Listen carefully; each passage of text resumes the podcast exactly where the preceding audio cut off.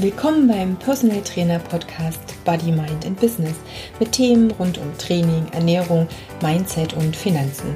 Ich bin Katja Kraumann und ich möchte dir helfen, mit deinem Business erfolgreich zu sein. Folge 8. Hallo lieber Podcast-Hörer. Heute geht es mir um das Thema löchriger Darm oder auch Leaky Gut. Ich habe das in der letzten Folge schon mal angesprochen.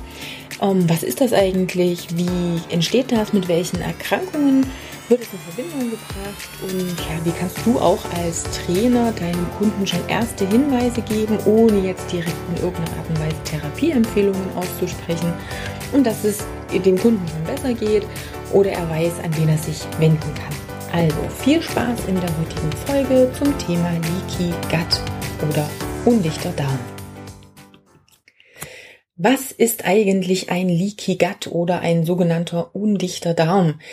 Ähm, ich hatte es in der letzten Folge schon angesprochen und schon erklärt, dass es einfach darum geht, dass der Darm quasi wie eine, wie eine Schutzbarriere ist. Ähm, wir wollen ja nicht, dass alles, was äh, aus dem Außen oder was uns im Außen irgendwie oder mit was wir im Außen konfrontiert sind, entschuldige bitte, ähm, in unser Körperinneres reinkommt. Das heißt, wir haben überall Barrieren. Das, was wir angreifen können, ist ja letztendlich auch unsere Haut.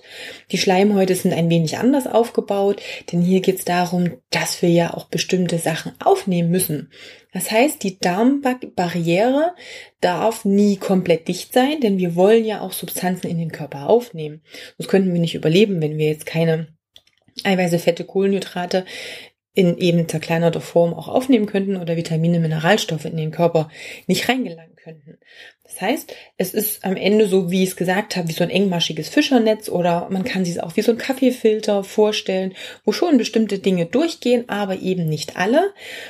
Ganz so einfach natürlich wie so ein Fischernetz ist es nicht, denn letztendlich ist es so, dass die meisten Substanzen nicht passiv einfach durchschwimmen, sondern dass es auch aktive Aufnahme gibt. Das heißt, es gibt Rezeptoren oder sogenannte Schleusen, die genau gucken, okay, wenn jetzt ein bestimmter Nahrungsmittelbestandteil andockt, den lasse ich jetzt rein oder auch nicht. Das merken wir ja, wenn wir zum Beispiel solche Nahrungsmittelunverträglichkeiten haben, wie zum Beispiel auch diese Laktoseintoleranz der Milchzucker. Für den Milchzucker an sich gibt es keine Schleusen, gibt es nichts, wo der Milchzucker andocken kann, um aufgenommen zu werden, sondern hier ist es so, dass es eben erst außen, also auseinandergeschnitten werden muss in zwei Einzelmoleküle und die können dann sehr wohl andocken und aufgenommen werden. Anderes Beispiel wäre jetzt auch die Fructose zum Beispiel. Die kann auch nicht einfach mal so durchdiffundieren, sondern die wird auch aktiv durch Schleusen quasi ins Innere hineintransportiert. Ist die Schutzbarriere gestört, also sind diese Verbindungen zwischen den Zellen oder auch die Schleusen in irgendeiner Art und Weise, nennt man übrigens Tight Junctions, müsst ihr euch aber nicht merken, nur falls dir es mal irgendwo ja, begegnet, dann hast du es einfach schon mal gehört. Wenn die gestört sind, wenn die einfach zu große, ja, wenn der Abstand einfach zu groß ist, also wenn die Schleuse die ganze Zeit geöffnet ist zum Beispiel oder Zellen nicht mehr wirklich gut verbunden sind, es quasi größere Abstände gibt, dann können letztendlich unerwünschte Stoffe auch in den Darm hineingelangen. Ich glaube, der Effekt, was passiert, wenn wir Bakterien einfach mal so ungehindert in das Körperinnere reinlassen, ist für die meisten klar. Ähm, es sind aber nicht nur Bakterien oder Viren, die in die Blutbahn eindringen können, sondern zum Beispiel auch Nahrungsmittelbestandteile. Im Normalfall ist es so, gerade bei den Eiweißen, und das ist eben auch so das Problem und das größte Problem, was wir haben. Eiweiße werden wirklich sehr klein geschnippelt. Du hast sicherlich irgendwann mal im Biologie-Chemieunterricht so ein, so ein Protein gesehen. Zumindestens mal so in der, in der Abbildung oder in dem Buch. Das ist ein riesen 3D-Molekül mit ganz, ganz langen verzweigten Ketten, so ein bisschen in, ja, wie so ein Ball, der so ineinander gewrungen ist. Und den, das können wir nicht aufnehmen. Ne? Ein Protein ist viel zu groß und das nützt uns auch nichts, denn wir brauchen ja die einzelnen Aminosäuren, aus denen das Protein aufgebaut ist. Das heißt, der Körper verdaut ja letztendlich unsere Nahrung und ja, man kann sich wirklich so vorstellen, als wenn er das jetzt klein schnippeln würde. Und dann diese kleinen Bestandteile, die können dann letztendlich auch die Darmbarriere ähm, ja, durchdringen oder werden letztendlich aktiv auch aufgenommen.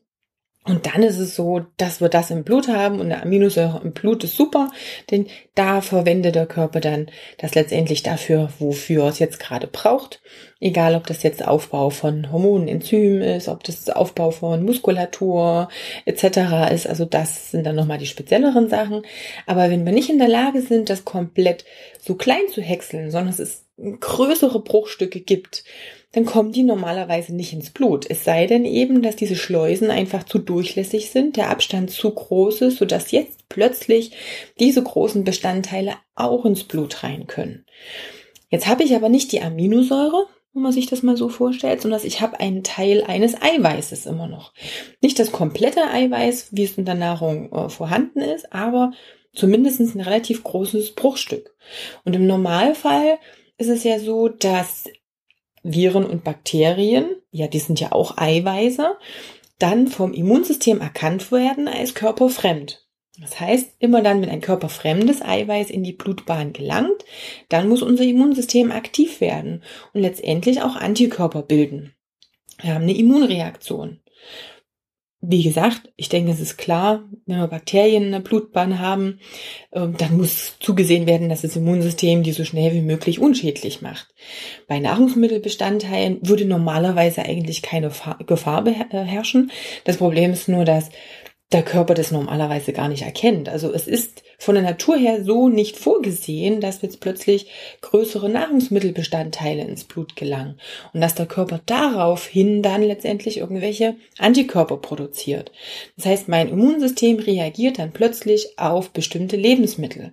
Und das ist das, was du auch messen kannst, wenn du zum Arzt gehen würdest und würdest letztendlich einen Lebensmittelallergietest machen. Dann werden die Antikörper im Blut gemessen und dann kriegst du eine riesenlange Liste, gegen welche Lebensmittel dein Körper Antikörper gebildet hat.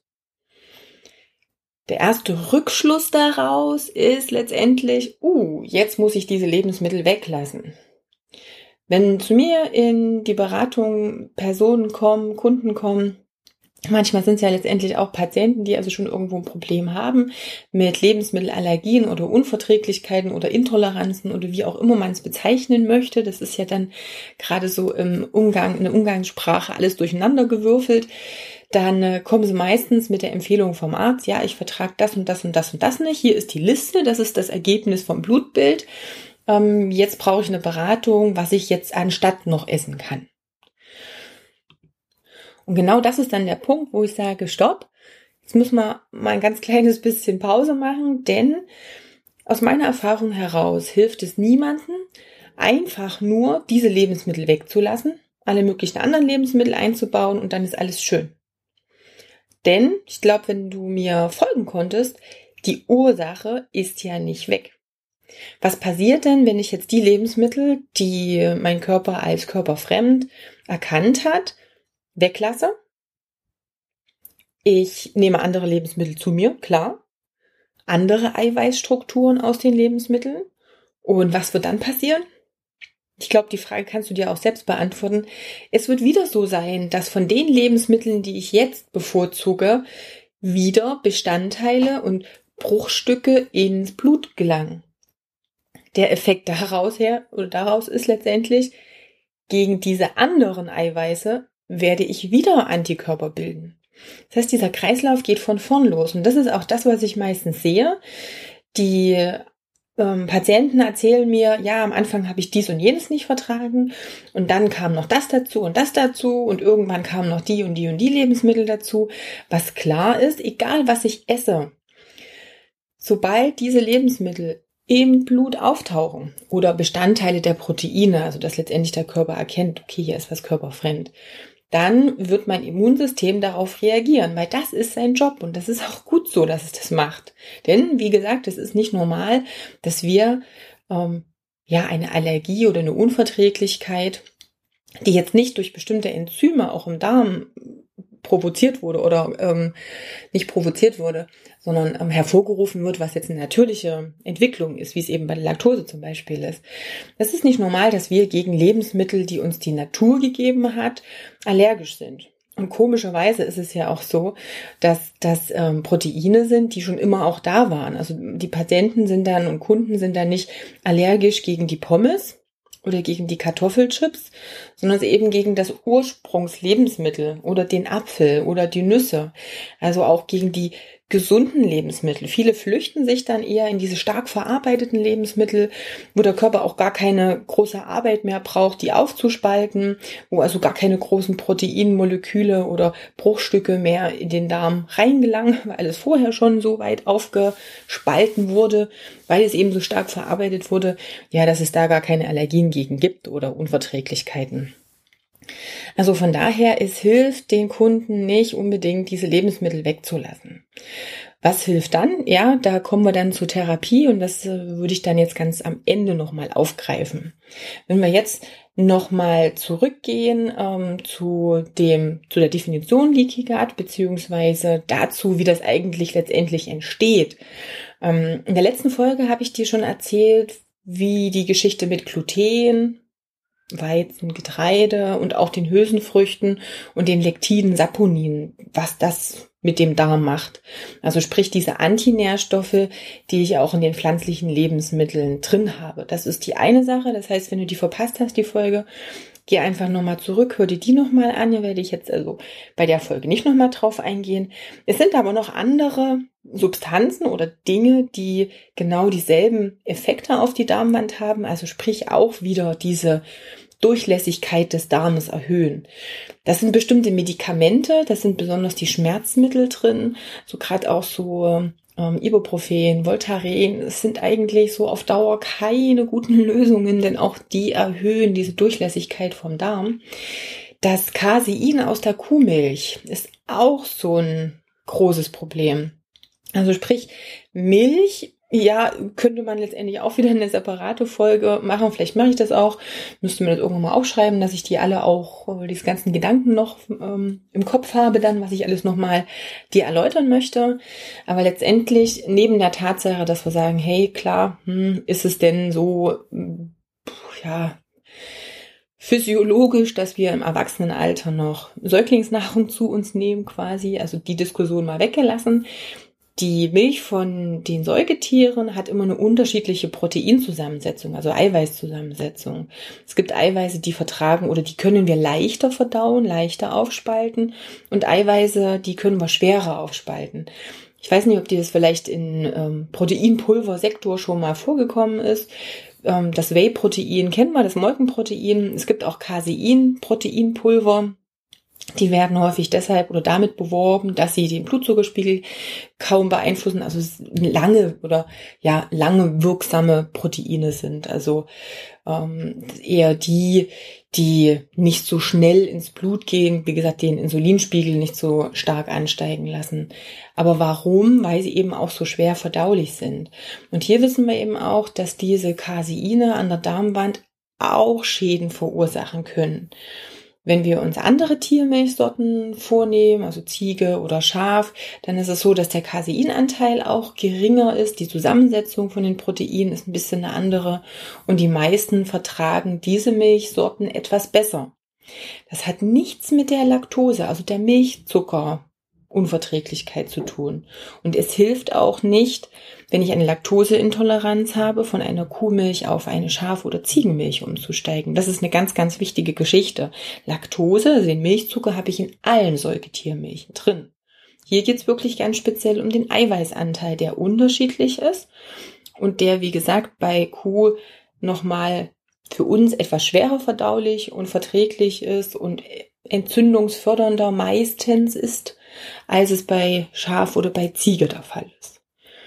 Neben der Tatsache, wenn wir jetzt eh schon mal gerade bei Milch hängen geblieben sind, ganz entscheidend ist natürlich auch, wie die Milch produziert wurde. Also sprich, ja, wie lebt denn die Kuh, die die Milch gegeben hat? Wie viel Medikamente sind enthalten? Wie viel Hormone, Antibiotika etc. ist drin?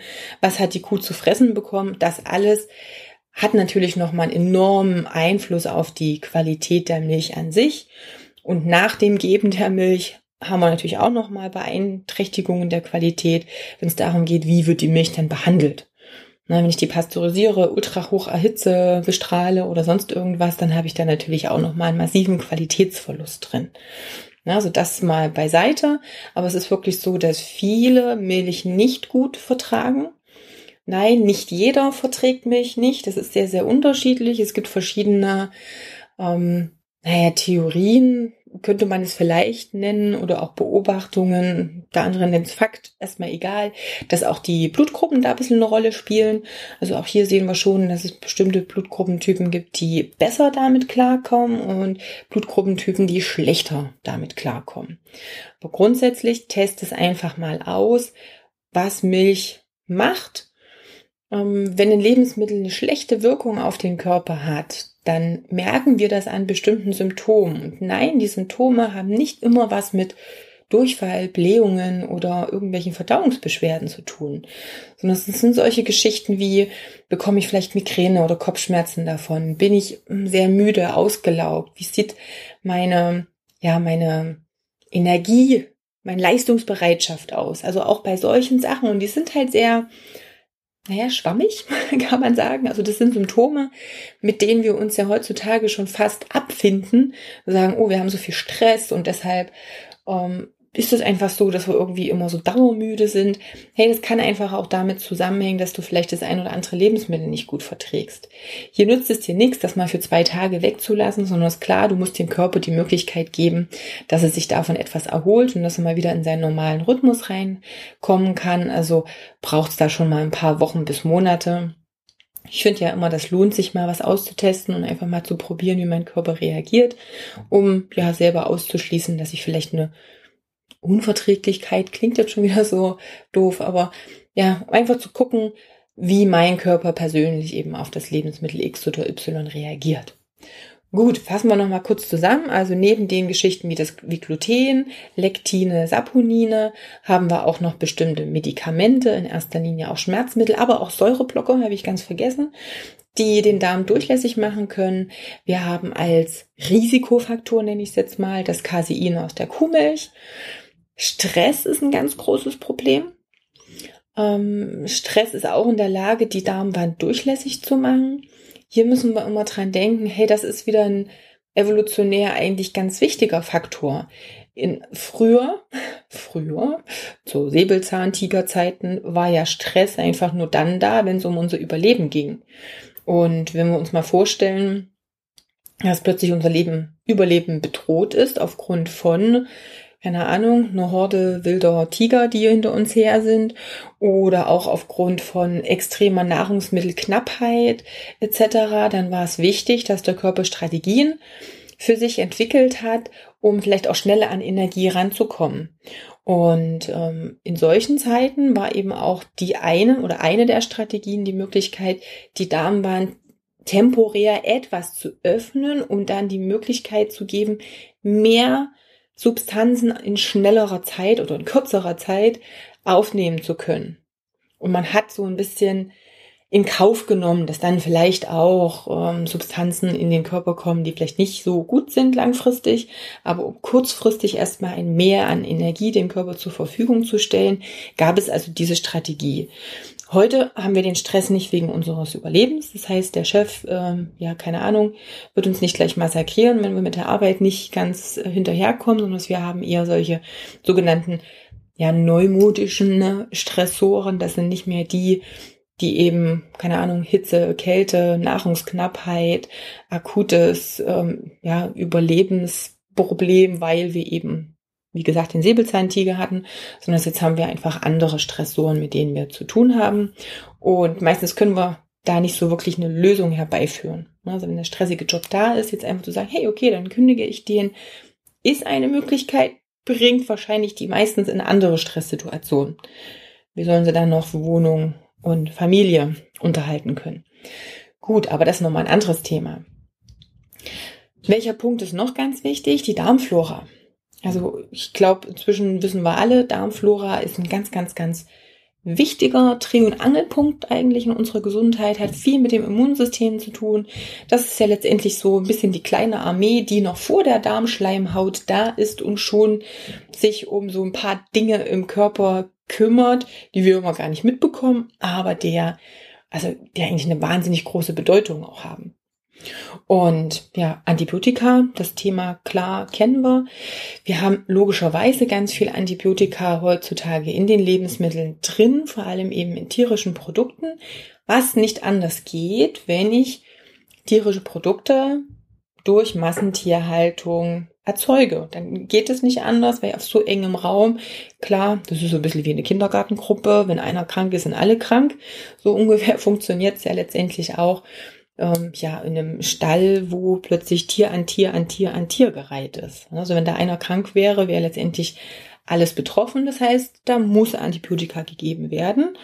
Wenn ich also Produkte kaufe, die aus einer Massentierhaltung entspringen, dann muss ich auch damit rechnen, dass relativ viele Medikamente und eben auch Antibiotika im Fleisch, in Milchprodukten, also in den ganzen tierischen Produkten enthalten ist.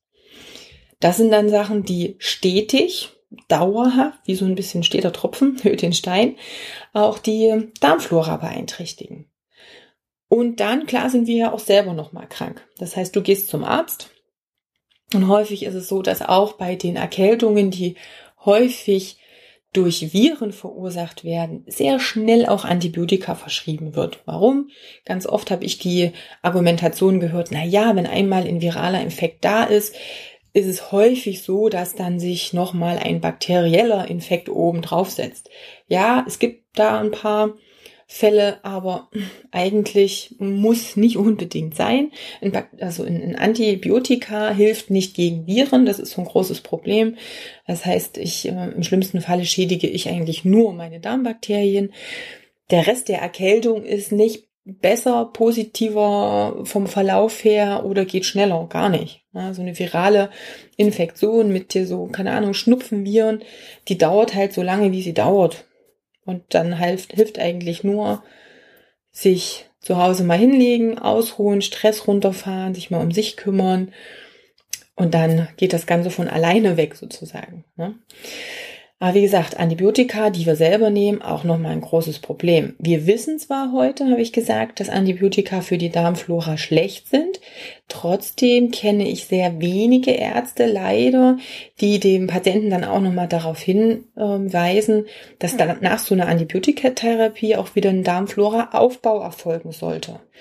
Klar, im Normalfall regelt das die Natur selber. Wenn der Körper, das Immunsystem, unsere Darmflora super gesund sind, super fit sind, dann kann es auch mal so eine Antibiotikatherapie wegstecken und sich selber wieder regenerieren. Wenn wir aber durch unsere Ernährung, durch diese Antibiotika, die wir zum Beispiel im Essen drin haben, ständig immer wieder so einen negativen Input auf unsere Darmflora haben, wird das Ganze schwierig, weil wir dann vielleicht auch nicht nur einmal Antibiotika bekommen, sondern es vielleicht jeden Herbst und jedes Frühjahr und das noch über ein paar Jahre, dann wird das Ganze natürlich fast eine aussichtslose Geschichte. Das heißt, ja, ich empfehle jedem meiner Kunden, sich wirklich auch um die Darmflora zu kümmern.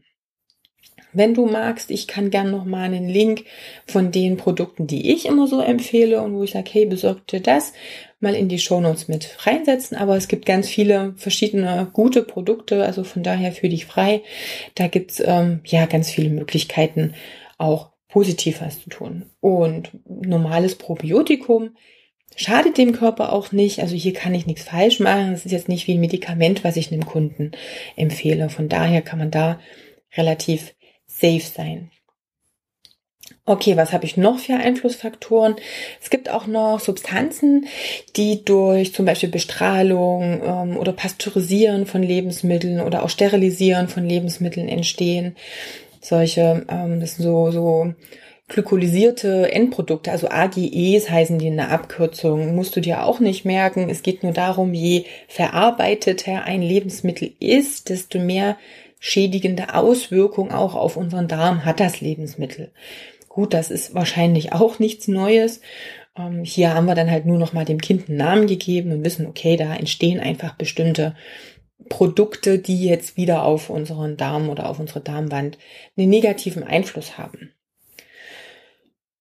Wenn ständig nicht nur Bakterien, sondern eben auch ja, Substanzen, die wir in der Nahrung drin haben, bestimmte Eiweißbruchstücke immer wieder die Darmwand passieren und immer wieder in den Körper eindringen, dann ist das wirklich so wie so ein ständiger ja, Extremkontakt mit Bakterien und Viren. Das heißt, das Immunsystem ist die ganze Zeit nur am Arbeiten. Es sind nicht so Riesenmengen wie bei einer akuten Infektion, aber es ist ständig so eine Dauerstresssituation auch fürs Immunsystem. Das heißt, der Körper wird in eine Situation gebracht, wo ich eine sogenannte niedriggradige Entzündung auch ausbilden kann. Also sprich, es ist wie eine Entzündung, die eben nicht akut und greifbar ist, sondern die so ein bisschen lodert. Es ist so ein bisschen die Glut, die ich irgendwo noch habe, auch wenn das Feuer jetzt vielleicht noch nicht ganz entfacht ist. Kann ich das ähm, messen? Ja, ich kann das sogar messen. Dieses CRP, das ist ein Blutfaktor, der auch zum Beispiel herangezogen wird, um zu schauen, ob ich eine akute Entzündung habe. Dann ist das CRP größer als 5. Im Normalfall, wenn jemand kerngesund ist, sollte es kleiner als 1 sein. Und hey, daraus ergibt sich, wenn du so Zahlen bei einem Kunden hast, zwischen eins und fünf, dann deutet das sehr stark schon mal darauf hin, dass der vielleicht eine niedriggradige Entzündung, eine sogenannte Low-Grade Inflammation auch ausgebildet hat. Es sind viele Erkrankungen, die wir in heutiger Zeit damit in Verbindung bringen. Also es ist gerade sehr stark ähm, die Forschung in die Richtung, welche Erkrankungen hängen wirklich genau damit zusammen in der Diskussion oder in den, ja, schon in der Diskussion kann man sagen, manchmal auch schon echt nachgewiesen sind zum Beispiel klar die Nahrungsmittelunverträglichkeiten, die ich dir genannt habe, also dieses ständig ähm, eigne ich mir wieder eine neue Unverträglichkeit an. Sowas wie Neurodermitis oder Asthma, aber auch rheumatoide Arthritis, Autoimmunerkrankungen, wie wir es zum Beispiel auch selbst beim Diabetes Typ 1 haben. Also das sind auch solche Dinge, wo inzwischen geforscht wird, wie weit das mit dem Darm und auch mit dieser niedriggradigen Entzündung zu tun hat. Die Hashimoto-Thyreoiditis ist auch eine Autoimmunerkrankung. Auch hier geht es darum, hey, diese niedriggradige Entzündung, diese, diese Überreaktion vom Immunsystem, dass dann eben auch körpereigene Zellen angegriffen werden. Welche Verbindungen genau gibt es da? Wie kann ich das gut beeinflussen? Migräne ist so eine Geschichte, die auch damit in diese Richtung fallen kann. Wenn es jetzt darum geht, wie kann ich messen, habe ich gesagt, dieses CRP ist schon eine Möglichkeit, um da ein bisschen was zu sehen. Wenn ich direkt schauen möchte, wie es um den Darm bestellt geht und gerade mit dem Gluten, also in der letzten Folge habe ich das erklärt, dass das Gluten ja deshalb schlecht auf den Darm wirkt, weil es die ähm, Aktivierung eines bestimmten Enzyms in der Darmwand stimuliert. Das ist das sogenannte Zonulin. Und dieses Zonulin kannst du auch im Blut messen lassen. Und hier ist dann also so, je höher dieser Wert des Zonulins ist, desto wahrscheinlicher ist es eben, dass du ein Leaky Gut Syndrom, also diesen löchrigen Darm auch hast. Also das sind die beiden ganz greifbaren Messwerte, mit denen solche Geschichten eben auch ähm, ja, diagnostiziert werden können. Ich persönlich wenn jemand zu mir kommt und dann sagt, Mensch, hier, ich vertrage dies und jenes nicht und da geht's mir nicht gut und irgendwie ähm, habe ich vielleicht noch eben Neurodermitis oder Heuschnupfen oder Asthma oder sonstiges. Ich lasse dann nicht immer noch mal ein Blutbild machen. Für mich ist es eigentlich dann Standard, dass ich daraufhin berate, dass die Lebensmittel, die eben schlecht für den Darm sind, erstmal auch weggelassen werden, damit wir auch sehen können, wie der Organismus sich dann wieder ent entwickeln kann oder verbessern kann, also wo die Reise dann letztendlich hingeht. Ähm, von der Therapie immer dran denken, klar, also ich darf hier natürlich in einem Podcast keine Therapieempfehlungen geben und ich würde dir auch raten, bitte nie von ähm, einer Therapie, von einem Syndrom oder ähnlichem zu sprechen, wenn du mit, mit Kunden und Klienten zu tun hast. Aber wenn wir wissen, welche Lebensmittel schädigend auf den Darm sich auswirken, dann ist es klar, dass es natürlich gut ist, das erstmal wegzulassen. Also sprich, klar, ich empfehle einfach jedem meiner Patienten und Kunden. Und ja, klar, ich habe halt dem einen oder anderen Patienten auch noch. Oder für mich ist einfach jeder, der dem es nicht gut geht, der also irgendwo eine, eine Einschränkung hat, ist schon so fast ein Patient, ne, wo, wie gesagt, mit der Definition jetzt hier bitte auch vorsichtig sein muss. Also sprechen wir einfach mal von Klienten. Also jedem, mein, jedem meiner Klienten empfehle ich, so wenig wie möglich an Weizen und einheimischen Getreideprodukten zu verzehren, wie es irgendwie geht. Hafer ist noch das, was am verträglichsten ist. Deswegen ist das noch was, wo ich sage, hier, ja, das kannst du immer mal noch ein bisschen nehmen, aber versuch jetzt mal die anderen Lebensmittel wirklich mal rauszustreichen.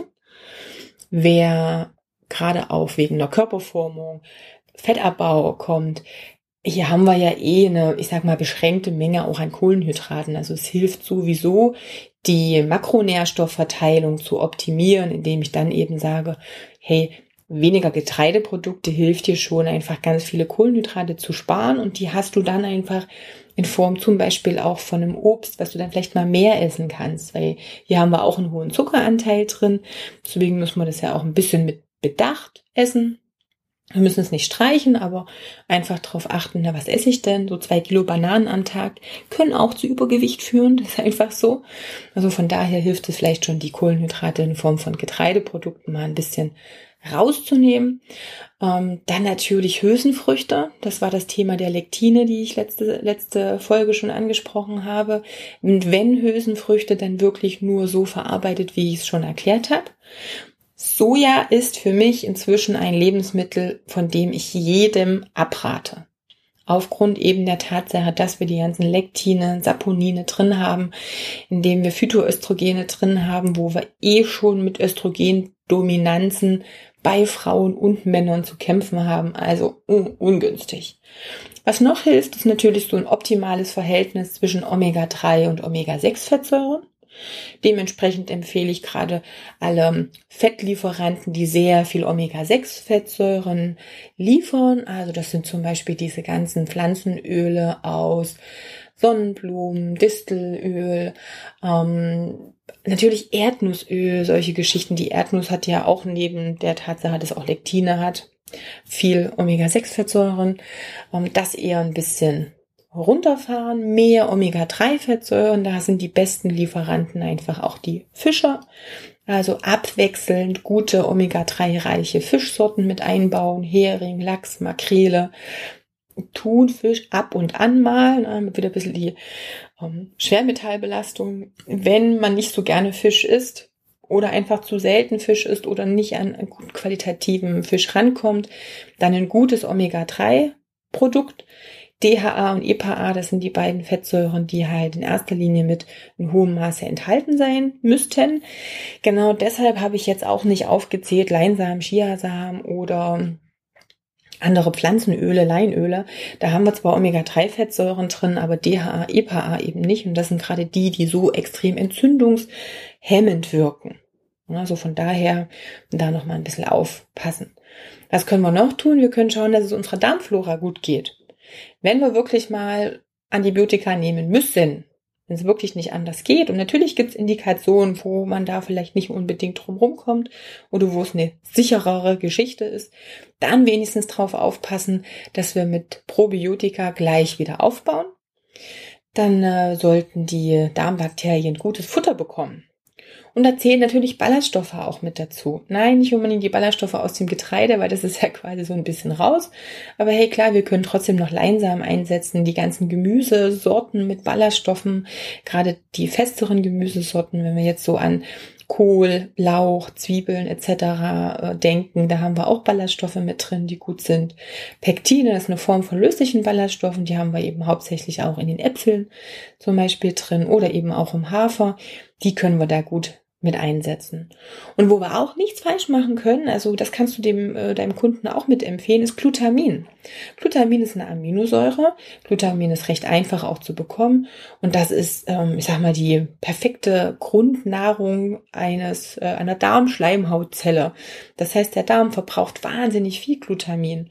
Und gerade wenn der so ein bisschen gestresst ist und ja, nicht gut aufgebaut, dann hilft auch das Glutamin wieder, weil ich damit Grundbausubstanz liefere, um dass es hier eine schnellere Heilung vonstatten geht. Also von daher, wie gesagt, vorsichtig mit dem Thema Therapie sein, aber was immer hilft, ist weglassen ähm, von Risikofaktoren, also sprich Getreide, Hülsenfrüchte gut behandeln. Also sprich, wie ich in der letzten Folge schon gesagt habe, lange einweichen, Einweichwasser weg, lange kochen, ähm, dann einfach schauen, dass wir viel Obst und viel Gemüse essen. Also natürlich mehr Gemüse als Obst, Obst ein bisschen mit Bedacht, aber auch da sind gute Substanzen drin. Deswegen nicht gleichsetzen mit Fructose, die wir irgendwie in Softdrinks oder ähnlichem drin haben. Und wir können natürlich auch was mit Probiotika ähm, optimieren und wir können auch das Glutamin mit einsetzen. Wenn es allerdings direkt um eine Therapie geht, dann empfehle ich wirklich, ähm, Heilpraktiker vielleicht auch aufzusuchen. Bei den Ärzten gibt es einige, die sich mit dem Thema beschäftigen. Für mich leider viel zu wenige. Ähm, ja, von daher guck einfach mal, ob es in deiner Umgebung einen Heilpraktiker gibt, der sich mit dem Thema ein bisschen näher beschäftigt und dem Kunden dann vielleicht helfen kann, wenn es wirklich um, wie gesagt, eine richtige Therapie geht. Ähm, das sind jetzt erstmal so die groben allgemeinen Informationen dazu. Wenn du Fragen hast, hey, schreib mir, kein Problem. Vielleicht kann man es auch ein bisschen ähm, diskutieren. Ich freue mich natürlich auch, wenn dir der Podcast gefallen hat, dass du ihn einfach ja, mit Freunden auch teilst oder mit Kollegen in dem Sinne und natürlich auch gerne meine Rezession da lässt. Also bis zur nächsten Folge und ich wünsche dir bis dahin alles Liebe.